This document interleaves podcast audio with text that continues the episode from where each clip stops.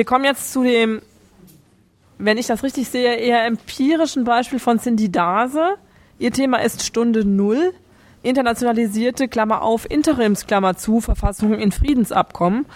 Und ich glaube, das könnte insbesondere deshalb spannend werden, weil es, glaube ich, genau um einen Konflikt zwischen geschriebenen, interimär geschriebenen und noch nicht so ganz geschriebenen Verfassungen im klassischen Sinne des Wortes Verfassung geht, also rechtlich, richtig?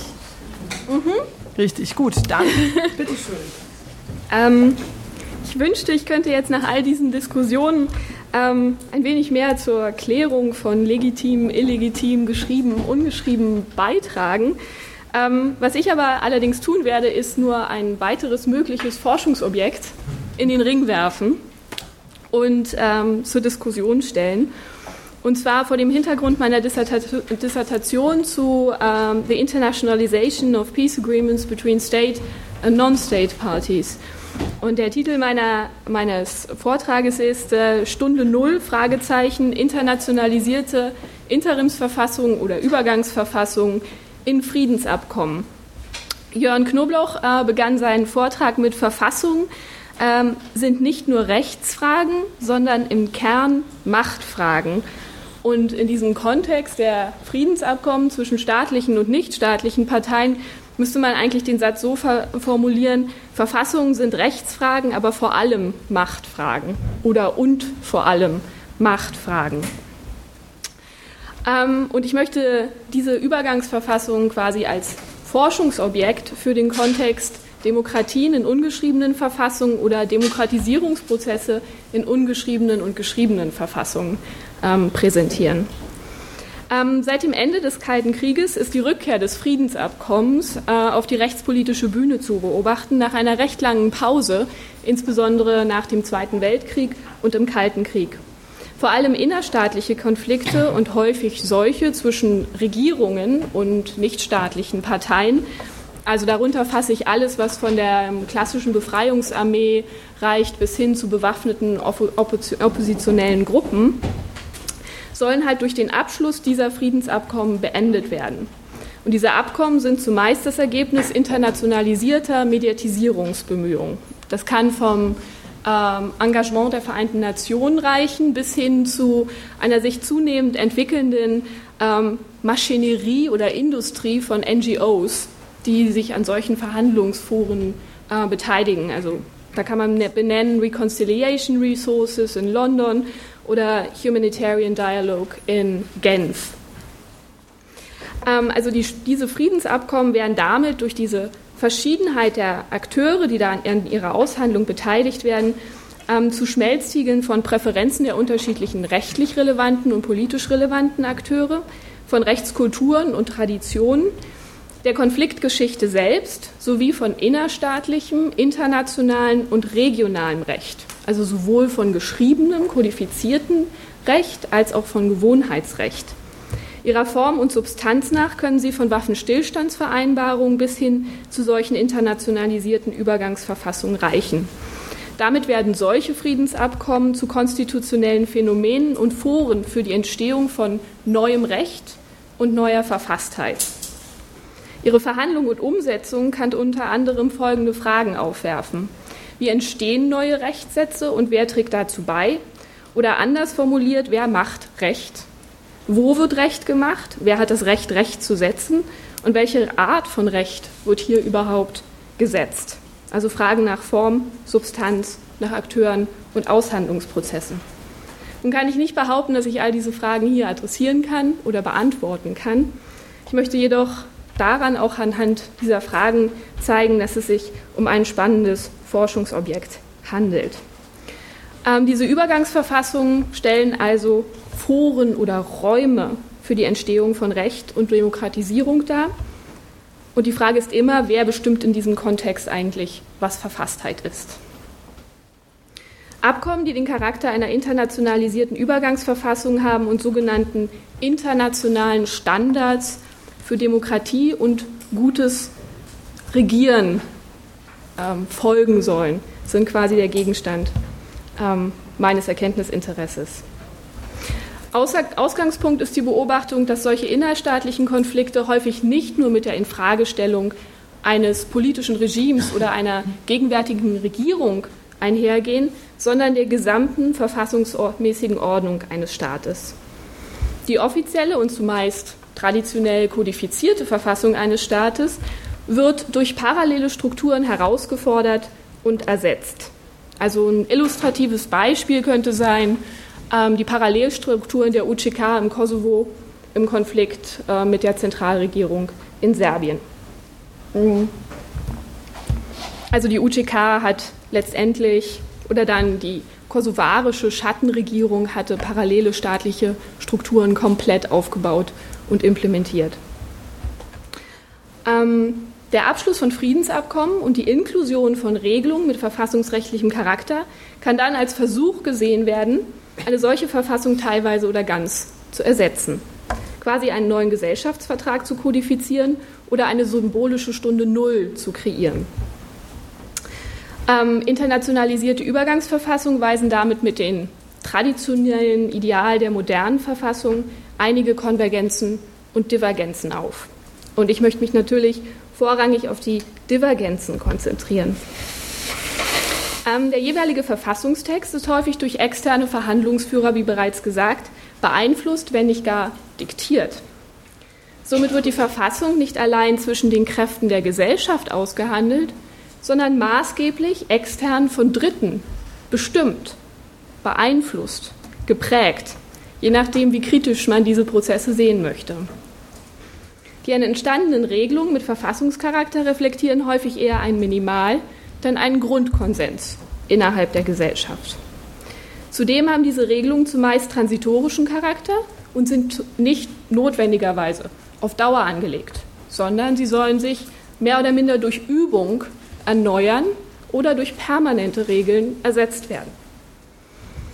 Mm, ihre Umsetzung unterliegt oft strengen bis inversiven externen Monitoring, während die Normen in der Praxis de facto starken Modifizierungs- und Adaptionsprozessen unterliegen. Dies legt natürlich die Annahme nahe, dass hier etwas anderes neben der geschriebenen Verfassung wirkt. Quasi das, was hier als das Ungeschriebene diskutiert wird oder als das Informelle diskutiert wird.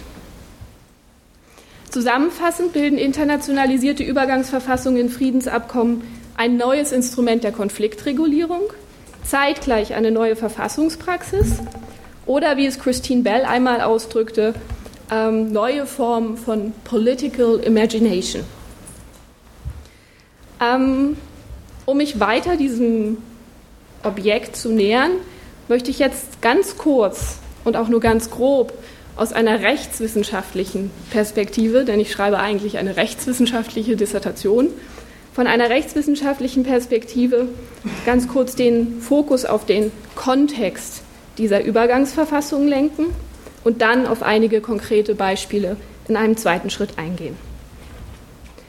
Ähm, wie bereits hier mehrmals hervorgehoben wurde, ist das Bild der Verfassung in der, im juristischen Dialog eigentlich das Bild der kodifizierten Verfassung. Seit der französischen Seit der Aufklärung und der Französischen Revolution wurde die kodifizierte Verfassung quasi ein Instrument für die Etablierung einer neuen Ordnung oder ein Symbol für die Entstehung einer neuen Ordnung, getrieben von Vernunft und nicht von Gewohnheit, Praxis oder Tradition. Die geschriebene Verfassung löst das Versprechen ein, das rechtliche System den äh, revolutionären Idealen folgend umzubauen oder den politischen Idealen.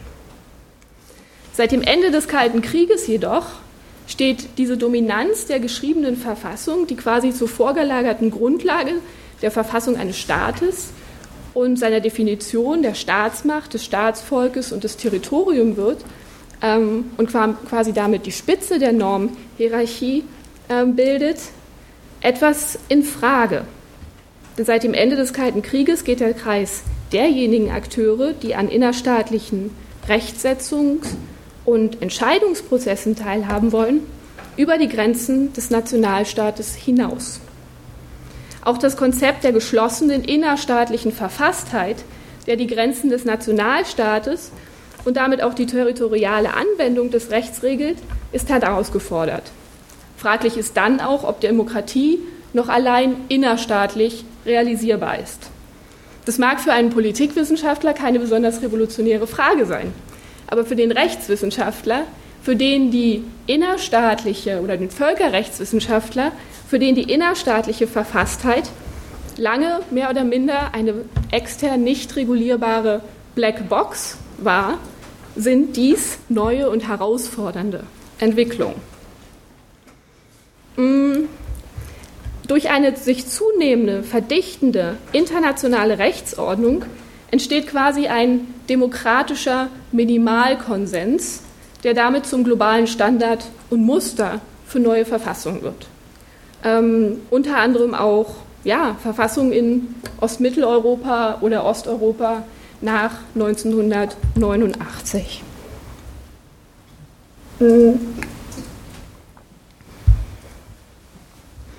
Zeitgleich findet in der rechtswissenschaftlichen akademischen Debatte eine Ausdehnung innerstaatlicher Konzepte auf die globale und transnationale Ebene statt, die ihren Ausdruck in der Konstitutionalismusdebatte, also Konstitutionalismus, Verfasstheit jenseits des Staates und Global Administrative Law findet. Zwei Dekaden später wird jedoch deutlich, dass weder der moderne Konstitutionalismus und die herrschenden Konzepte oder Standards wie Demokratie, Rechtsstaatlichkeit und Gewaltenteilung noch das allgemeine Völkerrecht am Ende der Geschichte angekommen sind. Vielmehr stehen sie unter starkem Druck ähm, und werden wohl kaum in dieser klassischen Form bestehen bleiben. Zudem wird auch deutlich, dass der innerstaatliche Konstitutionalismus, wie wir ihn zum Beispiel in Deutschland kennen, nicht gemacht ist, eins zu eins auf die globale und transnationale Ebene gehoben zu werden und dann wieder zurück auf die innerstaatliche Ebene gespiegelt zu werden. Somit kommt es vor allen Dingen in Konfliktlagen zur Entwicklung von fragmentierten und sui generis Rechtsregimen. Und ein Beispiel eines solchen sui generis Rechtsregimes sind Friedensabkommen und internationalisierte Übergangsverfassungen in Friedensabkommen zwischen staatlichen und nichtstaatlichen Parteien. Somit komme ich zum zweiten Schritt, zu den Beispielen. Ähm, die Beispiele sind nun zahlreich. Sie können reichen von dem Konflikt in Sierra Leone, dem Bürgerkrieg, der 1999 beigelegt wurde, über den Südsudan, Liberien etc. Mm, diese Friedensabkommen inkludieren Rechte und Pflichten aus verschiedenen Kontexten und bilden ein neues multidimensionales Geflecht von Rechten und Pflichten. Zumeist werden wie diese Abkommen, wie bereits gesagt, im Rahmen internationalisierter Konfliktmechanismen verhandelt und umgesetzt und doch sind sie in gewisser Hinsicht ein Spiegelbild oder eine Semantisierung des jeweiligen ethnischen, religiösen, politischen und militärischen Konfliktes beziehungsweise der Interessen der Parteien und damit der lokalen Situation. Seit Mitte der 1990er Jahre nimmt die internationale Zusammenarbeit in Postkonfliktsituationen und diese internationale Mediatisierung in Friedensprozessen vorrangig die Form von sogenannten State- und Nation-Building an. Dies geht dann mit internationalisierten Konstitutionalisierungsprozessen einher. Ein herausragender Akteur in diesem Kontext ist dann sind dann die Vereinten Nationen, die häufig an Prozessen der Verfassunggebung und vor allen Dingen der Verfassungsverwirklichung involviert sind. Dies geht dann wiederum mit einem zunehmenden Einfluss des Völkerrechts und der Verfassungsvergleichung auf Verfassungsprozesse, insbesondere in sogenannten Räumen begrenzter Staatlichkeit, Failed States und nach innerstaatlichen Konflikten einher. Friedensabkommen werden so als konstitutioneller oder konstituierender Moment als Konfliktlösungsmechanismus und zeitgleich als in gewisser Weise Übergangsverfassung rekonzeptionalisiert oder instrumentalisiert. Hier geht es um Recht und neue Verfassung als Mittel, einen Konflikt zu regulieren oder ihn auch am Verhandlungstisch zu gewinnen. Staatliche Strukturen werden aufgelöst, Machtverhältnisse aufgetrennt und neu gegliedert oder verschoben. Dies wirft dann auch noch weitere Fragen auf bezüglich des Verfassungspatriotismus etc., die ich hier nicht ähm, thematisieren kann. Um dies plastischer zu machen, komme ich nun zu einem Beispiel, ähm, das Daytoner Abkommen von 1995. Ähm, das Daytoner Abkommen ist ein Produkt internationalisierter Verhandlungen. Also die meisten werden sich daran erinnern, die schillernde Persönlichkeit von Richard Holbrooke, ähm, der letztendlich beschloss, die drei Präsidenten in Dayton auf einer Luftwaffenbasis ähm, zusammenzubringen und dort für drei Wochen so lange zu behalten, bis sie schließlich ein Abkommen abschließen würden. Ähm, das Abkommen besteht aus einer Reihe internationalisierter Verträge, wobei das General Framework Agreement, unterzeichnet von Bosnien-Herzegowina, Kroatien, der Bundesrepublik Jugoslawien und den Zeugen der EU, USA, dem Vereinigten Königreich, Deutschland, Frankreich und der Russländischen Föderation die Implementierung juristisch und politisch garantieren sollen, sowohl des gemeinschaftlichen Rahmenabkommens als auch der einzelnen Annexe. Und derer gibt es zwölf. Diese Annexe wiederum sind durch die verschiedenen Konfliktparteien unterzeichnet, ähm, vor allem der Republika Srpska und der Föderation Bosnien-Herzegowina. Das Abkommen baut so zwischen und durch diese einzelnen funktionalen Teile ein Netz von Konditionen und unterschiedlichen Funktionen auf, die die Implementierung des gesamten Abkommens ähm, letztendlich sichern soll. Also man kann sozusagen eine Hypertrophie von internationalen und nationalen Garantien dort erkennen. Keiner der Entitäten ist es erlaubt, die Verhandlung nach Unterzeichnung der geregelten, also die, die Verhandlung der bereits geregelten Fragen nach der Unterzeichnung noch einmal wieder aufzunehmen. Mm, dies gilt insbesondere für Annex 4. Und Annex 4 ist die internationalisierte Verfassung. Interessanterweise ist diese Verfassung noch nicht einmal in der Landessprache geschrieben worden, sondern sie wurde auf Englisch mehr oder minder diktiert. Die Verfassung ist nicht das Ergebnis eines internen Aushandlungsprozesses, sondern ein internationalisierter ex externer Rechtsetzungsprozess, der mit dem traditionellen Verfassungsgebungsprozess und dem Aushandlung innerhalb einer Gesellschaft oder auch zwischen Konföderationssubjekten nicht viel zu tun hat. Zudem ist die Verfassung so formuliert, dass sie extrem offen in positiver als auch negativer Sicht und durchlässig für das Völkerrecht ist. Zudem liegt normalerweise die Interpretationshoheit solcher Dokumente bei den Parteien oder im Streitfall bei den von den Parteien festgelegten Streitbeilegungsverfahren, werden diese Kompetenzen im Fall des Daytoner Abkommens auf nicht juristische externe Einheiten delegiert. Dies gilt auch, zwei Minuten, dies gilt auch insbesondere ähm, für Annex 4, für die Verfassung. Und darum entbrannte sich ein großer Streit, welches, welche Funktion das Verfassungsgericht haben sollte, wie diese Verfassung überhaupt in die Gesellschaft implementierbar und umsetzbar ist und ob sie am Ende überhaupt Wirkung zeigte. Aufgrund des Zeitmangels kann ich nicht äh, zu dem weiteren Beispiel kommen, das ich geplant hatte, und zwar ähm, der Atessari-Plan und der anschließende Verfassungsgebungsprozess, ähm, der 2008 im Kosovo stattfand und wo Gemeinsamkeiten mit der Verfassung Bosnien-Herzegowinas, ins, insbesondere ähm, was äh, den Schutz von Menschen- und Minderheitenrechten sowie die Erhebung von Multiethnizität zum Verfassungsprinzip in kodifizierten Verfassungen ähm, letztendlich ähm, erreichen sollte. Anderes spannendes Beispiel wäre ähm, die Verfassung zwischen der ähm, oder das Friedensabkommen zwischen Sudan, der Zentralregierung mm, und der Sudanese People's Liberation Movement, ähm, das dann einen verfassungsrechtlichen Charakter erhalten hat und dann zahlreiche Probleme in der Umsetzung, insbesondere ähm, im Kontrast mit Stammes- ähm, hervorrief. Mm, um ganz kurz, gut, ganz kurz zum Abschluss zu kommen.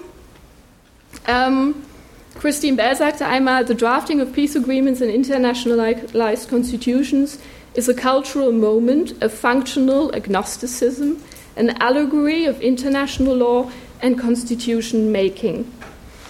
Mm, allerdings, um mit Ruti Title zu sagen, sind internationalisierte Übergangsverfassungen letztendlich ein Objekt von Transitional Law. Sie bilden eine Kategorie mit eigenen gemeinsamen Merkmalen.